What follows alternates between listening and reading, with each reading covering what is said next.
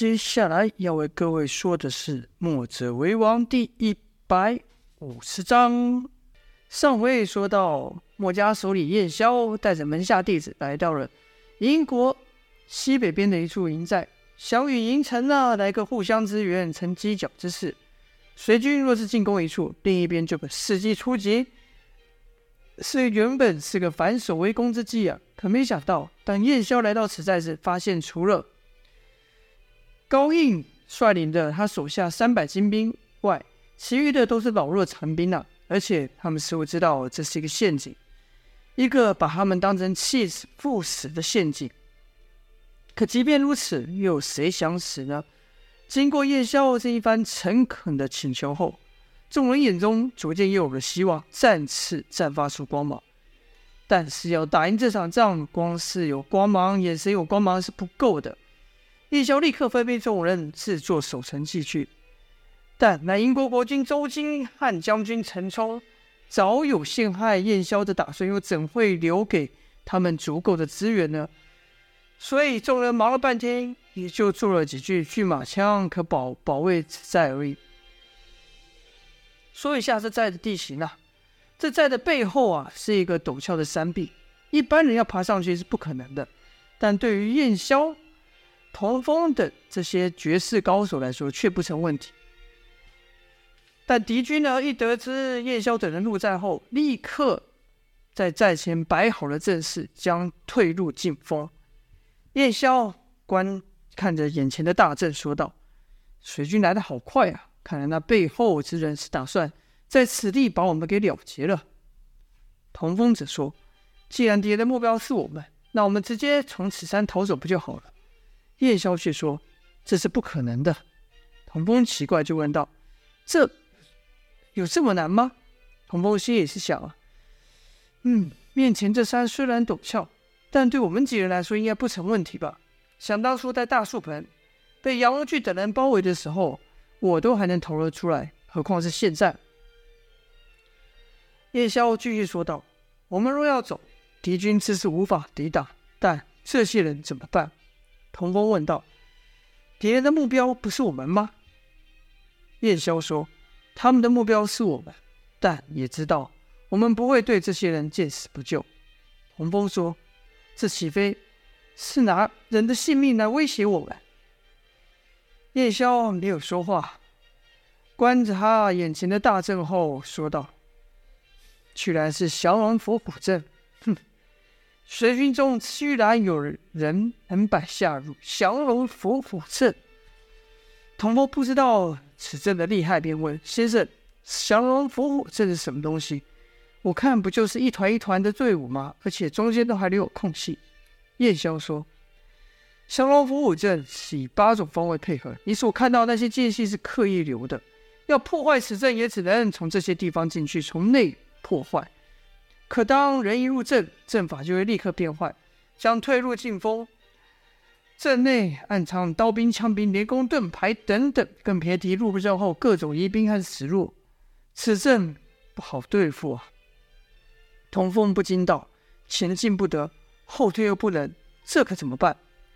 这时王离也说：“先生，我看此阵在防守上威力比较大，用它作为进攻可以吗？”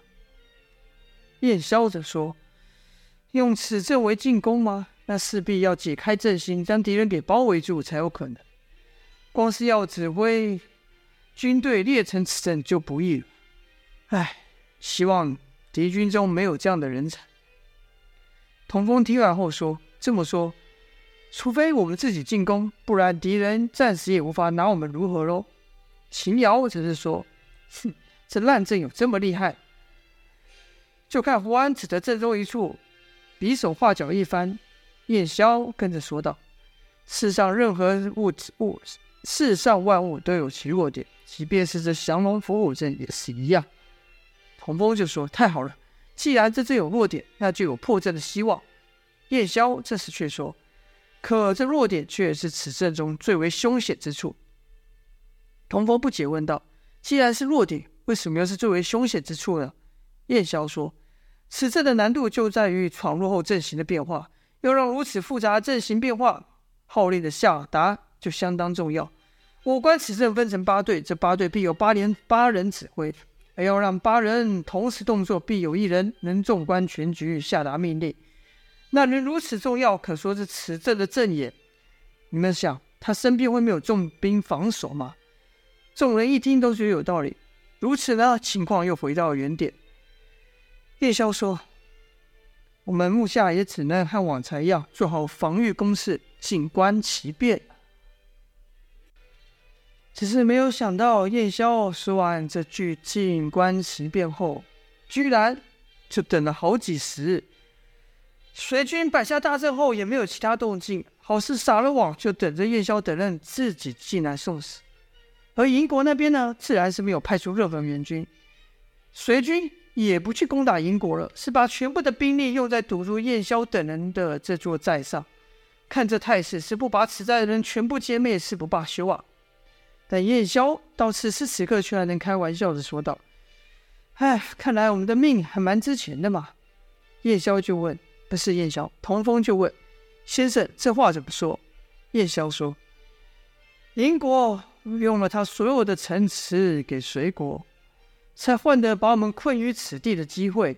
你说我们的命还不值钱吗？”这时秦瑶说：“先生，这里的食物也快要吃完了，我们该怎么办？”是要坐以待毙呢，还是拼个鱼死网破？其实这问题呢，也一直在困扰着燕萧。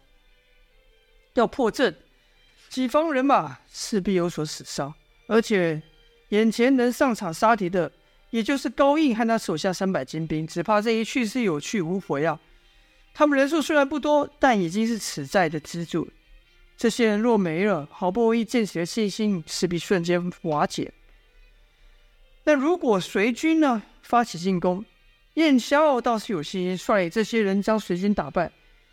可此此刻随军是只困不攻啊！但燕萧与现在好不容易鼓舞起来的士气就没用了，且随着粮食越来越少，这士气也就越来越退。若不破阵，那所有人只有被活活被饿死的份。哪一个抉择都会有人死伤，哪一个选择都指向失败。夜宵。征战无数，还没有遇过如此棘手的难题，思来覆去啊。夜宵想到了一个方法，能救这些人，但那也是一个痛苦的决定。就听夜宵，就看叶萧，深沉的看着依序看着莫文、童风、王离、胡安、秦瑶、阮硕等这些跟随他的弟子们一样。莫文呢，觉得叶萧眼神有意，就问道：“先生，你有话和我们说？”阮硕也说道：“不管先生做什么决定，我都会跟随到的。”这时，叶萧才缓缓地说了他所想出的方法，说道：“确实还有一个方法能救这些人。”众人就问道：“什么方法？”就听燕萧说：“那就是以我们的性命为诱饵，让他们逃走。”我想。如果我们入阵，高义呢就可以带着其他人逃跑，随军应该不至于去为难他们。毕竟他们要的是我们。童风则问道：“先生的意思是拿我们的命换他们的命？”叶萧点了点头。童风倒是没有害怕，是问道：“什么的过？怎么个换法？”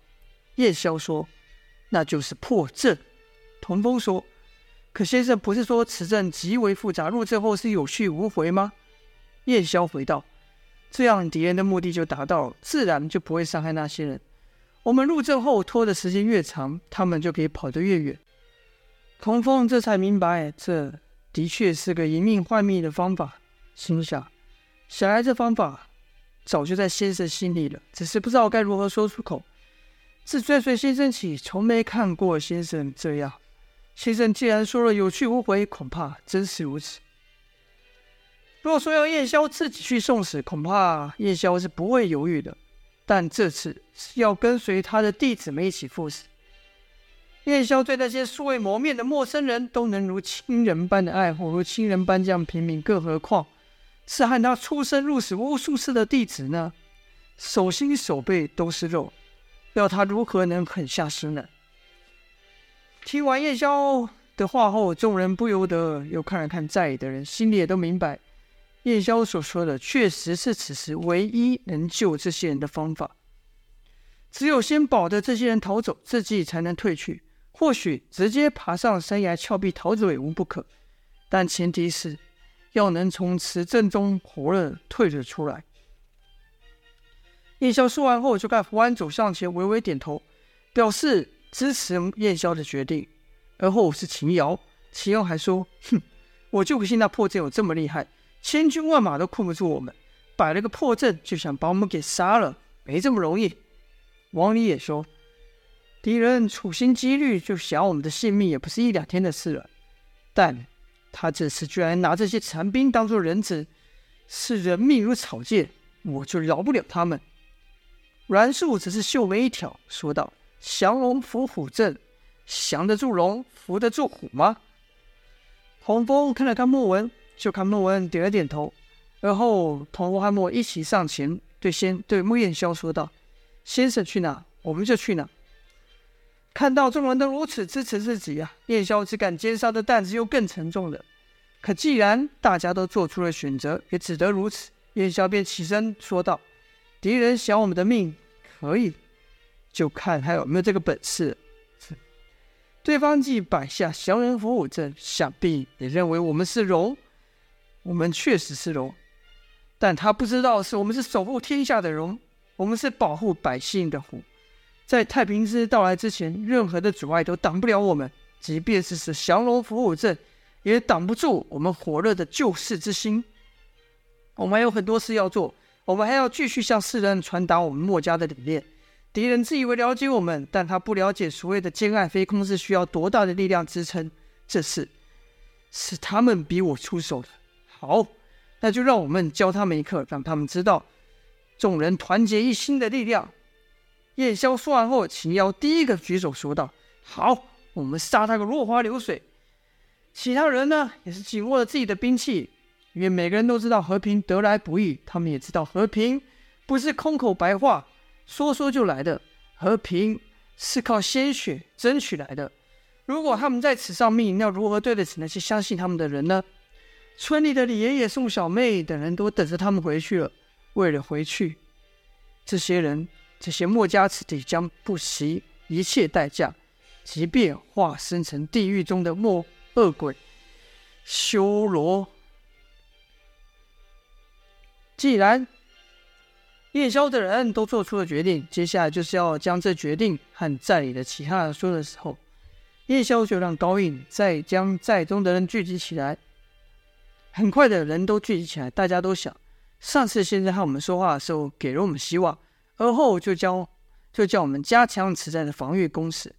可敌人不攻，我们做的就没有用啊！想必先生是又想出了对策或什么诱敌之法。叶萧看着眼前这些人，消瘦了不少，但眼神依旧发亮，内心很是感动啊，说道：“弟兄们，你们都可以回家了，这不是你们的战争。”此话一出啊，众兵左右互相对看，不明所以，沉默了好一会。高应才问道：“先生，这话是什么意思？”燕萧也不回避，直接说道：“敌军要的不是你们银国，也不是你们，他们要的是我。”高应则说：“那我们就更不能离开先生了，我们得保护先生。”此话一出，其他兵卒也道：“是啊，我们誓死保护、保护、保护先生。”燕萧则说。你们的家人还都在英国等着你们回去呢。高印说：“先生是为我们而来的。当我决定跟随先生那一刻，就已经将家里的妻小给忘记了。”高印话一说完，他身后的三百精兵也是如此说。不少残兵也说：“与其回去窝窝囊囊的，我宁愿跟着先生轰轰烈烈的死去。”也有人说：“先生不用考虑我们的，能和墨家人同生是我们莫大的荣幸，我们是求之不得的。”我们死后说不定还能被人认为是墨家军的一员，这大便宜我可不能不捡呐、啊。叶萧没想到这群人居然如此信任自己，剩下的话一时间说不出口。但就在这时候，阮硕上前说道：“你们若不走，我们就都无法活命。”这话一出，众人就纳闷了，有人就开始乱想说：“怎么？难道我们之中有敌人的内奸吗？小派先生？是谁？”我绝不放过他！阮树摇摇头说：“不是的，你们就是敌人，用来绊住我们的棋子。敌人就是想利用你们，把我们困在此地。”阮树这话说的残酷，说的现实，等于否定了这些人。即便是阮树说完这话，也忍不住将眼神撇开。沉默了好一会啊，众兵卒才慢慢低声说道：“原来是我们在拖累先生们。也对，若不是我们，先生就不会来此地了，甚至早就逃走了。看来我这条命死得比活着有用，我可不能成为先生的绊脚石。”有一残兵说完，就要把刀子取出，想抹脖子。胡安赶忙上前，一把把刀给夺下。可没想到，其他人也都取出兵刃。这些残兵居然如此性子如此猛烈，这情况阮树可没想到。好些残兵被阻止后，还喊道：“别阻止我，我无法，我我无法允许我自己成为先生的阻碍。我愿意用我的死来换先生的活命。别阻止我。”可是呢，在胡安和王离川所以众人间呢，就将残这些众人的兵器给夺下了。叶宵也赶忙说道：“各位，各位。”听我一言，众人才逐渐安静下来，看着燕宵。此时高应问道：“难道我就一点办法也没有了吗？先生，我们真的不怕死？我身后的这些人也不怕。如果敌人想利用我们来拖住先生，那也太小看我们了。”兵卒虽然没有像刚才那样鼓噪，但也是纷纷点头，好像只要高义说一句叫他们自杀，他们就会立刻动手。这时有一人说道。先生，墨家人，你们已经为这天下流太多的血了。这些事情世人都知道，该是这天下回报你们的时候了。请先生不要替我们担心，我们的命一点也不重要，我们的命和你们比一点也不重要。这天下可以没有了我们，但却不能没有你们。敌人想让我们当这天下的罪人，我们可不愿意。燕霄则说。弟兄们，千万不要这么说！你们每一个人都很重要，谁都不该为了谁而牺牲，即便是为了我也不可以。我燕萧答应会救你们出去的。或许敌人自以为算计好了一切，但他们错了，他们完全低估了我们，也完全低估了各位。高应听燕萧此刻说如此有信心，就问道：“先生难道有对策？”燕萧点点说：“自然是有对策。”好了，这就是本章的内容了。欲知详情，燕萧到底能不能破此阵，能不能带着这群残兵安然退去呢？就请待下回分晓了。我们美味天见，下播。